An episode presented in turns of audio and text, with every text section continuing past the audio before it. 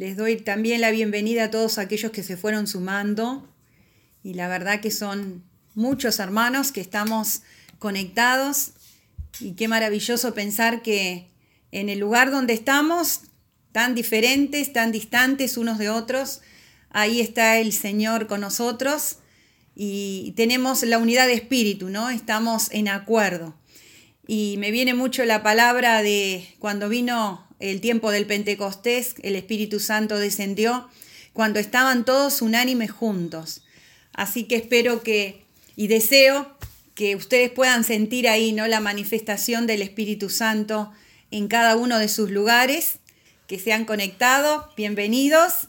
Qué bueno que podamos también eh, participar ¿no? de diferentes lugares. Así que eh, me alegro muchísimo de esto. Bueno, para ponerlos un poco en órbita, digamos, porque algunos sé que no estuvieron el domingo pasado, comenzamos a hablar acerca del reino, ¿no? Del reino de los cielos. Y decíamos que el tema del reino era el tema principal que Jesús vino a predicar, a instalar en esta tierra. Y dijimos que en la agenda de Jesús era el tema principal, ¿no? Era el propósito principal que ocupó eh, todo el tiempo que Jesús estuvo en esta tierra. Y decíamos que él no había hecho campañas de, sanidad, ni campañas de liberación, ni campañas para alimentar a la gente, sino que Él vino a, instalar el reino de los cielos y que dentro del reino de los cielos eh, empezamos a ver que estaban todas aquellas cosas que nosotros necesitamos. Eh, quiero mencionar algunos versículos importantes del domingo pasado, ¿no? que eran cuando dice que Jesús eh, vino desde que llegó a la tierra, desde ese momento él empezó a predicar el mensaje del reino, ¿no? Y que en cada uno de los lugares donde él iba, él estaba eh, ahí instaurando el reino. Dijimos que también cuando él enseñó a orar, eh, a comunicarse con el Padre, a través de la oración del Padre Nuestro, una de las cosas primeras que él dijo fue, eh, santificado sea tu nombre, o sea, nos enseñó a adorar en primer lugar y dijimos que como era en el reino de los cielos, ¿no? Eh, la adoración como primer objetivo principal del reino, ¿no? Los santos eh, día y noche están adorando al Padre los ángeles dicen santo, santo, santo y adoran al Padre, ¿no? Y dijimos que este era el primer principio del reino, la adoración. Esa tiene que ser la motivación de nuestro corazón, el poder adorar a Dios en todas las cosas que hacemos, ¿no? En, no solamente nosotros quizás lo que viene a nuestra mente es adoración como el cantar o el declarar en adoración, sino que adorar es la motivación de mi corazón, un corazón rendido, un corazón que tenga como objetivo en todo lo que hace que el Padre sea glorificado. Y lo segundo que Jesús enseñó a través del Padre nuestro fue, venga tu reino, hágase tu voluntad. O sea, lo segundo importante del reino de los cielos es que se hace la voluntad del Padre, ¿no? O sea, los santos no discuten la voluntad, los santos hacen lo que el Padre ordena. Y ya eh, vimos lo que sucedió cuando eh, Lucifer, que era uno de los ángeles, resolvió hacer su voluntad, resolvió cambiar eh, el objetivo del Padre o, o, lo que el Padre marcaba, y el Padre lo había llenado de cosas, lo había exaltado más que todos los demás ángeles, sin embargo, él resolvió hacer su voluntad y bueno, ya sabemos la historia, cómo terminó, ¿no? Entonces el otro principio del reino de los cielos es que se hagan las cosas de la misma manera, ¿eh? con los mismos principios que se hacen eh, en los cielos, donde está y donde se mueve la soberanía de Dios. Y empezamos a eh, compartir algunas cosas importantes del reino de los cielos. que eso a mí me ha este, impactado muchísimo, que lo que bajó a la tierra fue el reino de Dios, o sea, el reino de los cielos. Y hago énfasis en esto porque muchas veces hay conceptos que nosotros leemos en la Biblia y lo leemos como, como muy livianos, ¿no? Como, como algo que sí, bueno, obvio, Hemos escuchado tanto la repetición del Padre Nuestro, quizás en otros estadios de, nuestra vida, este, quizás en otras religiones lo hemos repetido, y, y es como que algo muy normal, ¿no? Pero estamos diciendo que Jesucristo bajó el reino de los cielos a esta tierra, ¿no? Entonces, empezamos a decir algo que tenemos que tener en cuenta. Juan 18:36 decía Jesús, palabras de Jesús, eh, mi reino no es de este mundo. ¿Se acuerdan de eso, no? O sea, ¿qué es, ¿qué es lo primero que tenemos que entender? Que las cosas como se mueven en ese reino no tienen que ver con el reino o cómo se mueven las cosas en este mundo. Muchas veces nosotros queremos encajar las cosas de cómo se manejan en el reino, encajarlas en esta tierra, ¿no? Y, si vemos cómo Jesús se manejó instalando el reino, nos vamos a dar cuenta de que no tenía nada que ver con el sistema de esta tierra. Él se manejaba con todo lo que hacía, se manejaba con parámetros sobrenaturales. Y cuando digo sobrenaturales, no me refiero solamente a milagros. Me refiero a todo, a la forma aún de relacionarse, de comunicarse con la gente, de manifestar el amor de Dios a la gente porque hasta el momento, eh, antes de que viniera Jesús, recuerden ustedes que todo se manejaba a través de la ley.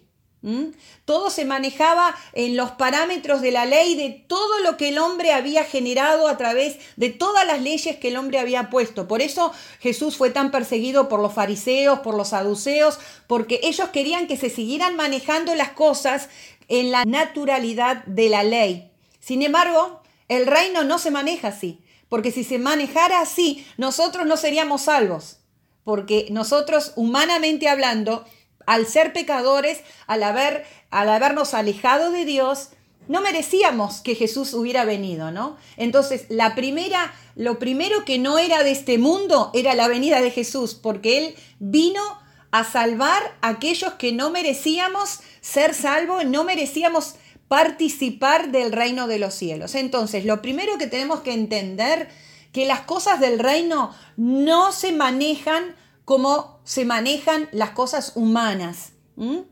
Eh, no es que Jesús vino a abogar la ley, Él lo dijo, no es que yo vine a destruir toda la ley, pero Él vino a darle el sentido a la ley humana, el sentido sobrenatural a la ley humana, que era la ley del amor, ¿no? Eso en primer lugar. Segundo lugar, Romanos 14, 17. Dice, porque el reino de los cielos no es comida, ni bebida, ni vestido, sino justicia, paz y gozo. Los seres humanos nos desesperamos, ocupamos gran parte de nuestra vida en comida, bebida y vestido, ¿no?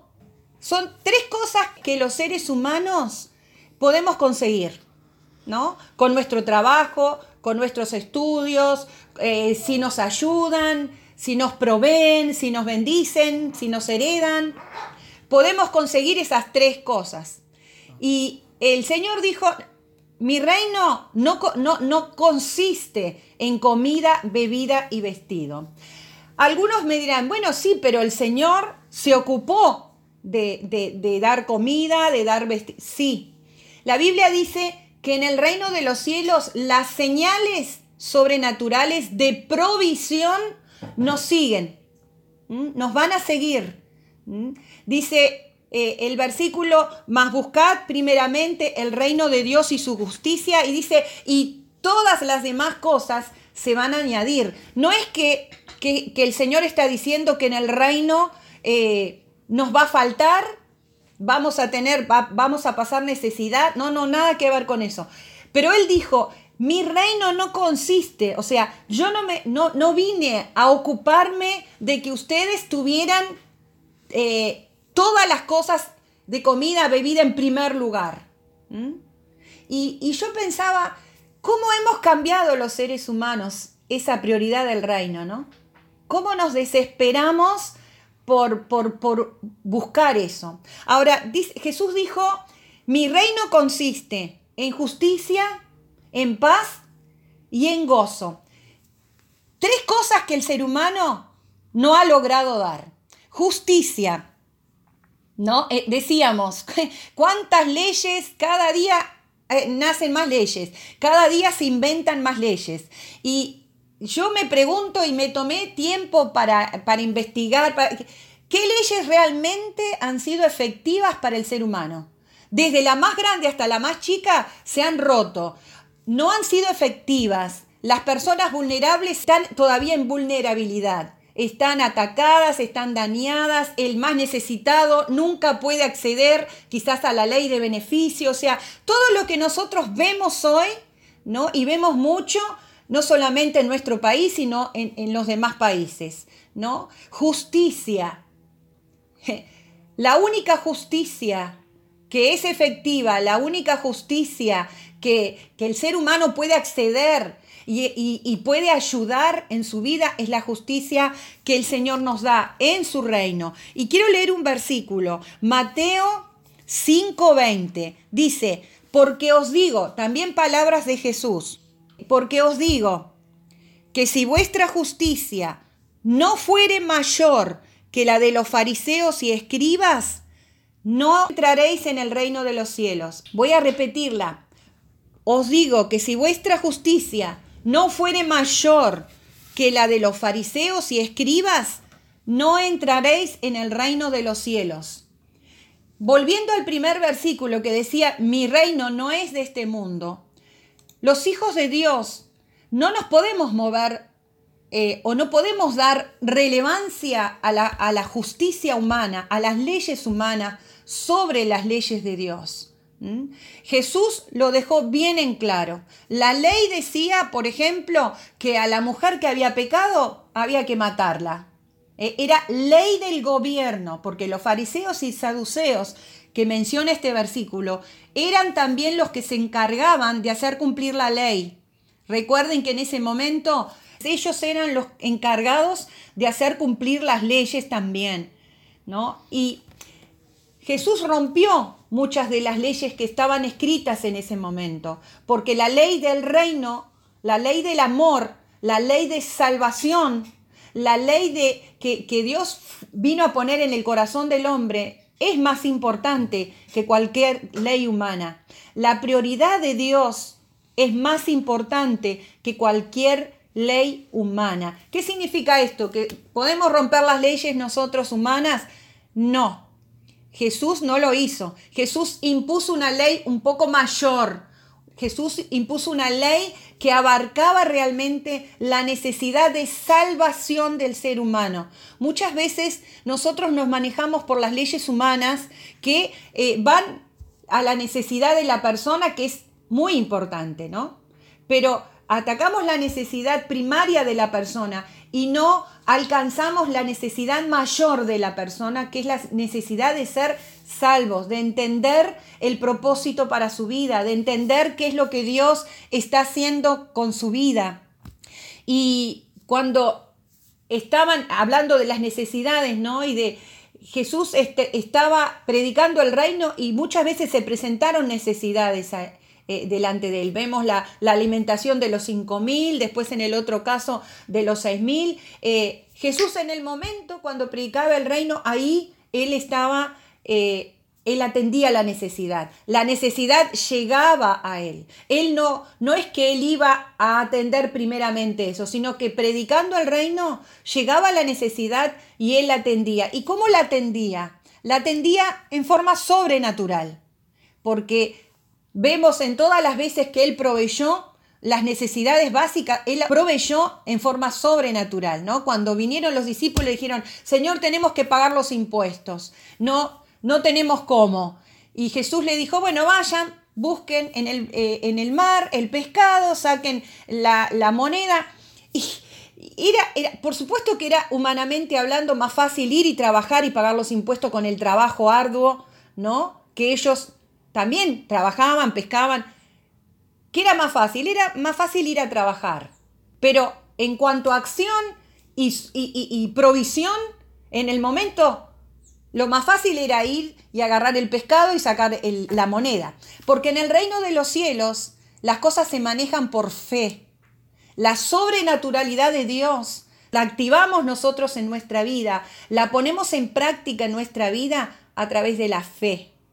Cosa difícil, cosa que hay que trabajar, cosa que hay que ir creciendo, hay que ir probando y creciendo, ¿no? Viendo que Dios suple en una, en una, en una respuesta, en, en algo y, y eso va creciendo. Ahora estábamos hablando justicia, paz, lo mismo que justicia. El ser humano a través de tantas cosas ha tratado de lograr paz. Que pongo paz entre comillas, porque eh, vemos en toda la historia de la humanidad, eh, eh, en pro de la paz, cuántas guerras se han generado, ¿no? Cuántos conflictos, ¿no? Esa paz que supuestamente el ser humano pide se ha hecho a través de guerras. Y, las guerras han sido generadas por el orgullo, por el, el afán de tener más, por la desesperación del, hombre, de, la conquista, de, del dominio. ¿Y qué es lo que, lo que se ha logrado como paz? La paz que se logra muchas veces es la paz a través del conflicto, a través de la conquista, a través de tengo que pactar algo para lograr una aparente paz. Jesús dijo, yo soy la paz. Jesús dijo, yo he venido a traer mi paz, ¿no? Y totalmente diferente a lo que supuestamente puede lograr el ser humano, ¿no? El ser humano puede lograr una, una, ausencia de conflicto, pero no puede lograr la paz. La paz de que, el reino de los cielos viene a instaurar en nuestra vida es una paz que depende muchísimo de toda nuestra interioridad, de todo lo que tenemos en nuestra cabeza, de nuestra sanidad, de nuestra, nuestra eh, eh, relación de intimidad con Dios. ¿Mm? Podemos desesperarnos tratando de tener paz a través de lo económico, a través de una cuenta en el banco para tener seguridad, a través de una buena jubilación, de bienes materiales. Pero nada de eso puede obtener paz, porque si no, muchos de los que tienen eso tendrían paz y no la tienen. Entonces, paz es otra cosa que solamente estando y viviendo en el reino de los cielos lo podemos tener. Y el otro es el gozo, el gozo que es mucho más allá que una felicidad momentánea o que una felicidad también como la paz que dependa de las cosas exteriores. ¿no? De, lo, de lo que obtengamos exteriormente. Muchas veces decimos, no puedo ser feliz. ¿Por qué no puedo ser feliz? ¿Por qué no puedo tener un gozo interno? Y porque tengo problemas, porque tengo necesidades, porque estoy enfermo, porque mi familia no es lo que quiero, y tantas cosas, ¿no? que uno pone como justificativa de no tener ese gozo. Por supuesto que el gozo es mucho más amplio, es abarca muchas más cosas que una mera felicidad externa, ¿no? Yo puedo ser medianamente feliz afuera y no tener gozo. El gozo va directamente relacionada con la paz y con la justicia. Los que me han escuchado en otras prédicas cuando hablé de lo que era la justicia de Dios, es cuando Dios pone en nuestra vida las cosas en el lugar donde deben estar. Cuando hay cosas en nuestra vida que están fuera de lugar, eso no va a traer ni justicia, ni paz, ni gozo. Así que Jesús lo aclaró, el reino de los cielos es justicia, paz y gozo. Sería bueno de que meditaras, estas tres cosas se están manifestando en mi vida. Me siento en justicia, en paz me siento en gozo. Venga tu reino, podés decir, ¿no? Otra cosa que tiene el, el reino, Mateo 10, 26. Hay algo que quiero decir, ¿no? Todo el mensaje de Jesús, vuelvo a recalcar, todo el mensaje de Jesús tuvo que ver con la instalación del reino. Si ustedes tienen esto en mente cuando lean los evangelios, les va a cambiar muchísimo la óptica de todo lo que dijo Jesús. Porque a veces nosotros tomamos los temas como que aislados y le ponemos eh, un significado a los temas sin relacionarlos con el reino. A través de esta prédica quiero que entiendan que todo, todo lo que Jesús predicó tuvo que ver con el reino. Vamos a Mateo 10, 26. Dice, nada hay encubierto que no haya de ser manifestado, ni oculto que no haya de saberse. Muchas veces aplicamos este versículo al pecado, ¿no? Decimos, ¡ja! Nada hay encubierto que no haya de salir a luz, ¿no? Eh, generalmente lo pensamos o cuando escuchamos este versículo, ¿no? Lo relacionamos con eso. Pero si ustedes ven el contexto de cómo lo dijo Jesús y en qué momento lo dijo Jesús, Jesús estaba refiriendo al reino. En el reino de los cielos eh, hay revelación. ¿Mm? Cuando Jesús vino, se cumplió la palabra del profeta cuando dijo, clama a mí y yo te responderé y te enseñaré cosas grandes y ocultas que tú no conoces. Antes de Jesucristo habían muchos misterios del reino que no estaban revelados, que estaban ocultos, estaban como tapados. Jesús vino a revelar los misterios del reino de los cielos, los misterios que Dios tiene para nuestra vida. Y, Jesús les decía a los discípulos, no se preocupen, que nada va a quedar encubierto, nada va a quedar ahí como que ustedes no lo entiendan, ustedes no lo puedan discernir. Todo va a ser revelado porque en el reino de los cielos, cuando nosotros vivimos el reino, en nuestra vida hay revelación. Por eso dice también, nadie más que el espíritu del hombre sabe lo que hay en el hombre, porque Dios revela, dice, aún lo oculto del hombre. O sea, a nosotros mismos nos revela nuestra verdad, y no solamente la nuestra, sino la verdad del reino. La verdad del reino. Ese es el motivo del el reino de los cielos en nuestra vida. Revelarnos primeramente lo que hay en nosotros que nos hace mal, que nos daña, que, que, nos ata, que no nos permite avanzar, que no nos permite conquistar las promesas que Dios nos ha dado. Dios trae revelación a nuestra vida. No hay nada que, que esté en nosotros que pueda quedar oculto. Entonces, esa excusa de, y yo no sé lo que me pasa, yo no sé por qué reacciono así, o yo no sé por qué no logro esto. Bueno, mira, te doy una buena noticia. En el reino, el reino de los cielos trae revelación. Estas fueron palabras de Jesús y están en los cuatro evangelios. ¿Mm? Todo lo que hay encubierto iba a salir a la luz, o sea, lo que por años había quedado ahí, estaba en el momento de que saliera luz, de que el Señor traía revelación a través de todo lo que él enseñaba. Por eso, después cuando Él se fue, Él dijo, pero quédense tranquilos, va a venir el Espíritu Santo, el Espíritu de verdad, que les va a seguir guiando a toda la verdad. ¿Por qué dijo toda la verdad? No es solamente toda la verdad de nuestra vida personal, sino que la verdad que aún todavía no había sido revelada en el tiempo de Jesús, iba a ser revelada por el Espíritu Santo. Por eso Jesús dijo, aún cosas mayores van a ser ustedes. ¿Por qué? Porque la revelación a través del Espíritu Santo en nuestra vida, si vivimos el reino, aún iba a ser mayor.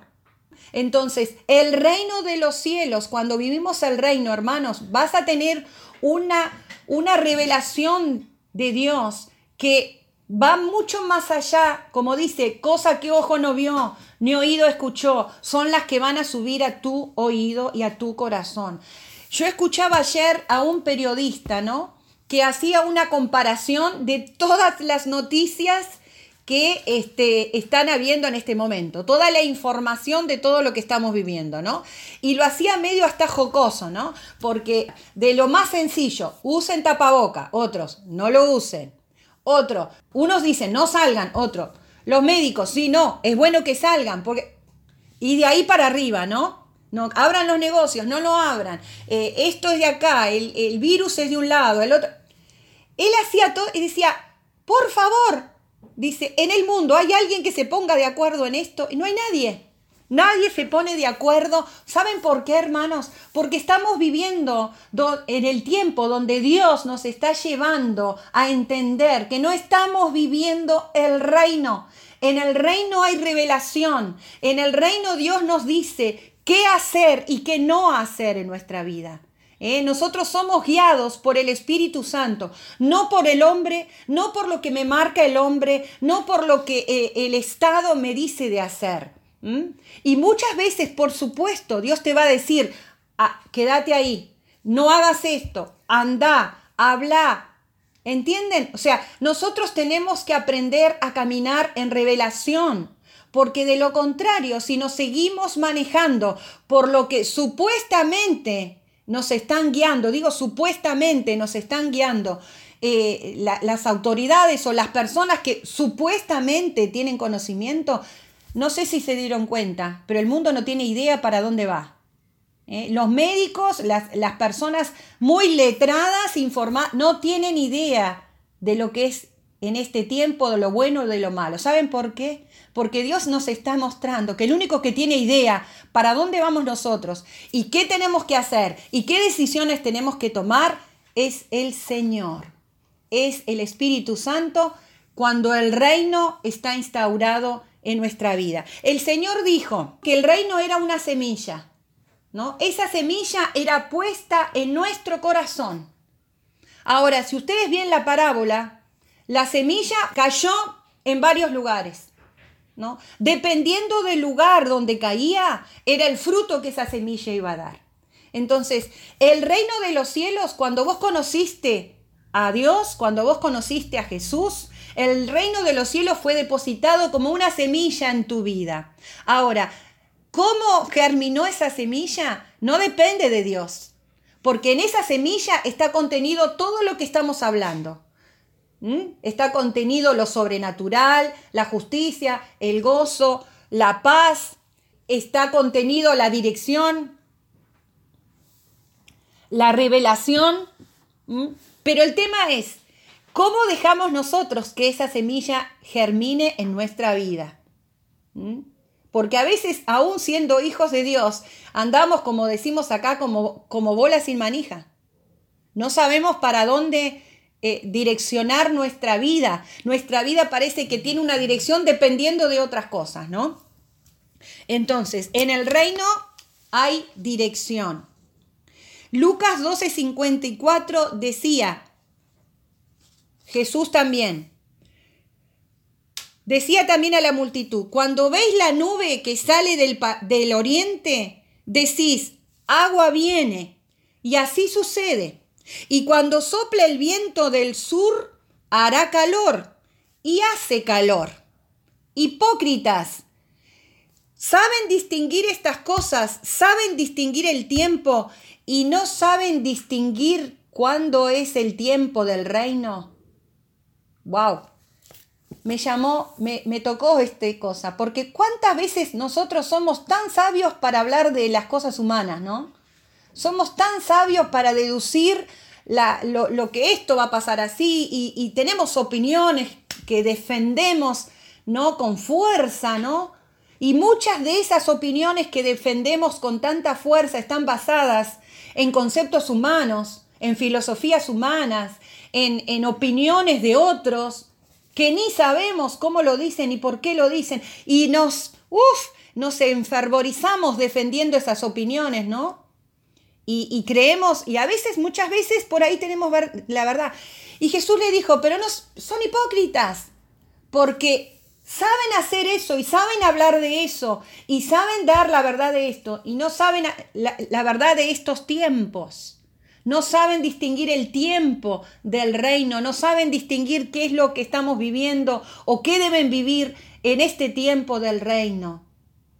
Entonces, es tiempo que nos demos cuenta ¿En qué tiempo estamos viviendo? ¿No? Es el tiempo de vivir el reino de los cielos y entender las cosas como Dios las está entendiendo. Mateo capítulo 5. Esto es muy interesante. Dice, bienaventurados los pobres en espíritu, porque de ellos es el reino de los cielos. ¡Wow! Yo creo que nunca diría yo que el reino de los cielos es de los pobres en espíritu. Porque nosotros asociamos pobreza muchas veces con, no sé, con poco, con, con debilidad, con eh, necesidad, con, eh, bueno, con otras palabras, ¿no? O sea, pero nunca asociaríamos que un pobre de espíritu tendría el reino, ¿no? ¿Qué significa o qué tiene que ver esta palabra pobre de espíritu en el contexto bíblico? Pobre de espíritu tiene que ver con dos palabras, con humildad y con sujeción. Estamos hablando que Jesús bajó las cosas de cómo se mueven en, en el reino de su Padre para que se muevan acá en la tierra. En el cielo las cosas se mueven con, con humildad. ¿Por qué humildad? Los ángeles, dice la Biblia, se rinden, se rinden, ¿no? Se, se doblegan delante de Dios reconociendo quién es Dios, reconociendo la soberanía de Dios reconociendo que ese ser maravilloso es digno de adoración, pero también es, eh, es, digno de que ellos se rindan, de que ellos muestren que realmente sin ese maravilloso Dios creador, ellos no pueden subsistir y van a ser separados de ese lugar, de ese ámbito tan maravilloso, ¿no?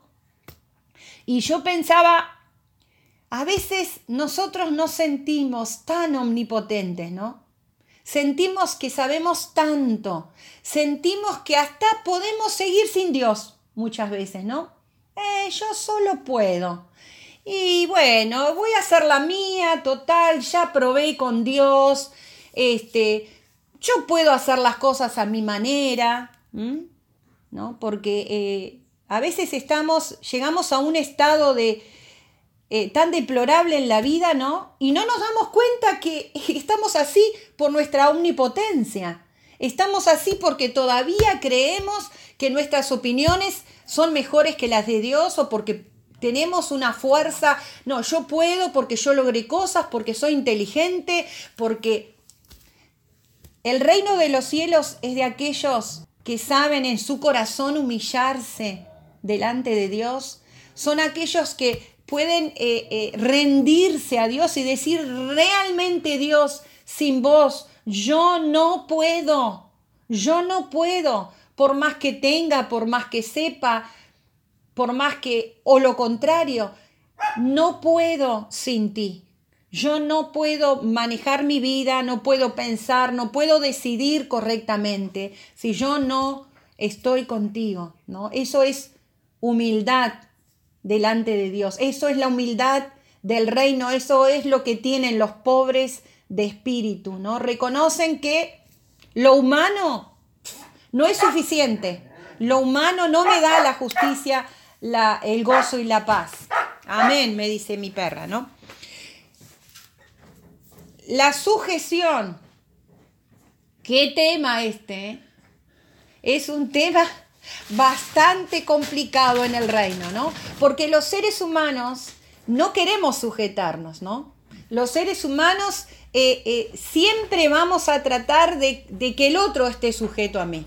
Pero yo sujetarme al otro, no y menos sujetarme a Dios. La Biblia dice, si ustedes no pueden sujetarse, a ver, a, las autoridades que tienen, ¿no? Especialmente la Biblia hace hincapié, ¿no? Y acá me tomo la libertad de decirlo, ¿no? Sujetaos a vuestros pastores. Si no puedo sujetarme a un ser humano igual que yo, ¿les parece que puedo sujetarme a Dios? ¿Realmente puedo sujetarme a Dios? es, muy difícil, ¿no? La misma Biblia lo dice. Y la Biblia dice, sujetaos también unos a otros.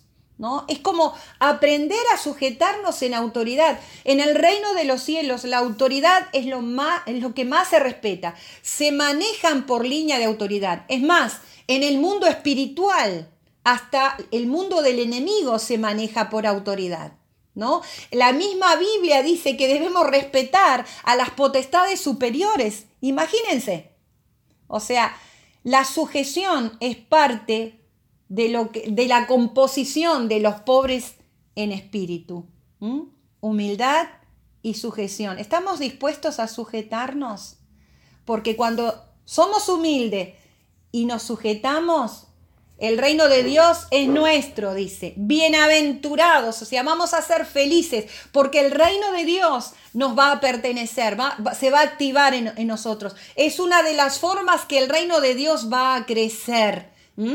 Y, todo lo que estamos diciendo, crece el gozo, crece la paz, crece la justicia, crece la revelación. Entonces, bienaventurados los pobres en espíritu Lucas 14, 15 y 24. Quiero que lo leas. Te lo voy a dejar como tarea. Yo voy a terminar acá el tema del reino. Bienaventurados los pobres de espíritu, porque ellos, en ellos se va a activar el reino. Yo te invito, este tema es muy profundo. Hermanos, todos los días estoy descubriendo algo nuevo del reino. Todos los días con palabras de Jesús. Acá ni siquiera entré a la parte de, después que vino el Espíritu Santo. Todavía estoy con todo lo que Jesús aclaró e instituyó del reino. O sea, todo eso que vos descubras en, los evangelios acerca del reino es lo que Jesús vino a instaurar en esta tierra, es lo que te pertenece. Algunos ya tendrán un árbol del reino, algunos ya han tenido frutos del reino. Otros quizás están en la semilla, ¿no? ¿Mm? Otros están ahí diciendo, bueno, yo esto todavía no lo viví, yo todavía no disfruto de esto, yo todavía sigo pendiente, ¿no? De lo que me dicen en este tiempo, de lo que, lo que me marcan, eh, de lo que hablan otros. A ver, abrí un poco tus oídos, porque en este tiempo, en este tiempo, como Jesús dijo, dense cuenta del tiempo que están viviendo. En este tiempo, más que nunca, el reino tiene que ser vivido por los hijos de Dios, porque estamos viviendo un tiempo donde el reino de los cielos se va a manifestar a través de la iglesia, a través de nosotros, que somos los hijos de Dios, que si somos pobres de espíritu, vamos a manifestar el reino. Hay un versículo que me viene con respecto a la paz, que era muy lindo y me había olvidado de decirles. Cuando Jesús le da el encargue a los discípulos que fueran a predicar el reino, ¿se acuerdan que les dijo, no lleven, eh, no se preocupen por la comida, por no lleven nada en, en los bolsos, digamos, en las valijas? Yo les voy a proveer de todo. Ustedes vayan y prediquen el reino. Y les dijo, y se van a quedar en, en lugares, en casas y les dijo, si la casa donde llegan los reciben, la paz de ustedes les va a pasar a esa familia. Si no los reciben, la paz va a volver a ustedes. O sea que cuando nosotros vivimos el reino y predicamos el reino, la paz nuestra es como nosotros la transmitimos, ¿no? O sea, es como algo que sale de nosotros, ¿no? Pero si no es recibida, es como que esa paz vuelve a nosotros, o sea, no perdemos la paz. ¿Mm? Y esto me, parece me pareció maravilloso, ¿no? Y el Señor me lo recordaba ahora que me lo estaba olvidando, ¿no? O sea, cuando vos cargas el reino, que cargas esa paz, esa seguridad de que todo va a estar bien, de que Dios se va a hacer cargo de todo lo que te hace falta, ¿no? Dios tiene los tiempos, Él es el dueño de los tiempos. Él sabe cómo van a seguir todas estas cosas. Y yo hay una palabra que los que me conocen la repito muchísimo. A mí me encanta ser sorprendida por Dios. Me encanta aún que yo espero algo que, que siento que va a ser así, pero Dios quizás lo hace, pero lo hace mucho mayor, mucho mejor, mucho más perfecto de lo que yo estoy esperando. Queridos hermanos, es tiempo de vivir el reino. Es tiempo de empezar a escuchar y dejar que a tu oído, a tus ojos, empieces a ver y a escuchar lo que se está manejando en los cielos. cuál es la voluntad de Dios, cómo Dios está manejando y cómo Dios ve las cosas.